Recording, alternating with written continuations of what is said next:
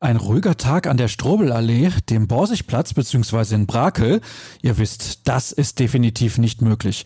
Umso besser, dass in den kommenden Minuten wieder die wichtigsten Infos zum Thema Borussia Dortmund auf euch warten.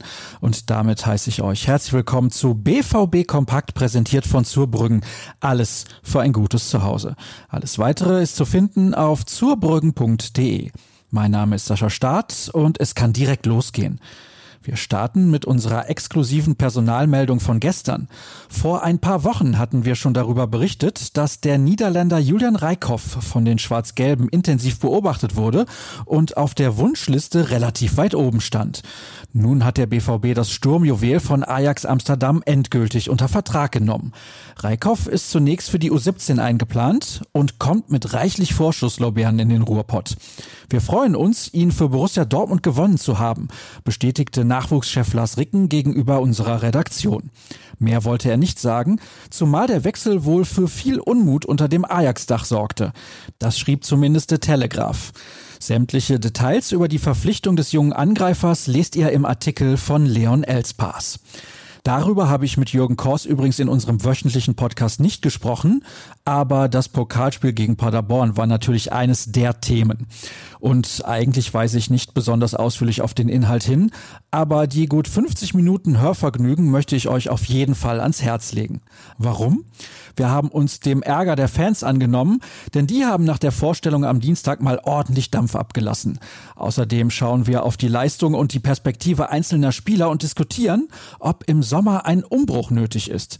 Die Sendung findet ihr wie immer überall dort, wo es Podcasts gibt. Mit ganz anderen Dingen hat sich Lukas Wittland beschäftigt. Mitten in der größten Finanzkrise der Bundesliga-Geschichte hat die Taskforce Zukunft Profifußball anspruchsvolle Ziele für das Jahr 2030 ausgerufen und dafür gleich 17 Handlungsempfehlungen ausgesprochen. Die Deutsche Fußballliga hatte das Gremium im September ins Leben gerufen.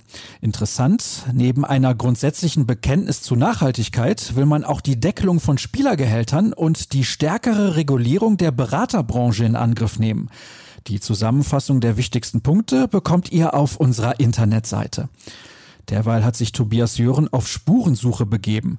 Der Siegtreffer von Erling Haaland gegen den SC Paderborn hat für mächtig Diskussionen gesorgt. War das Tor regelkonform oder nicht? Die Antwort liefert der Artikel des Kollegen. Und was steht heute an? Redaktionell beginnen wir den Tag mit einem Text von Dirk Krampe. Er hat Giovanni Reyna unter die Lupe genommen. Der US-Amerikaner steckt aktuell in einem Formtief. Wo hakt es genau? Was muss er dringend besser machen? Nur zwei von etlichen Fragen in Bezug auf den Youngster. Ansonsten liegt der Fokus auf der Pressekonferenz vor dem Auswärtsspiel beim SC Freiburg am Samstag. Die ist für 14 Uhr angesetzt. Auf dem Podium nehmen Erdin Terzic und Michael Zorg Platz. Zu sehen ist das Ganze wie immer auf dem YouTube-Kanal des Vereins. Das reicht euch nicht aus? Dann schaut vorbei auf ruhrnachrichten.de. Unser Portal steht euch top aktuell 24 Stunden am Tag zur Verfügung. Auf Twitter gibt es unsere Meldung unter rnbvb, meine unter Start.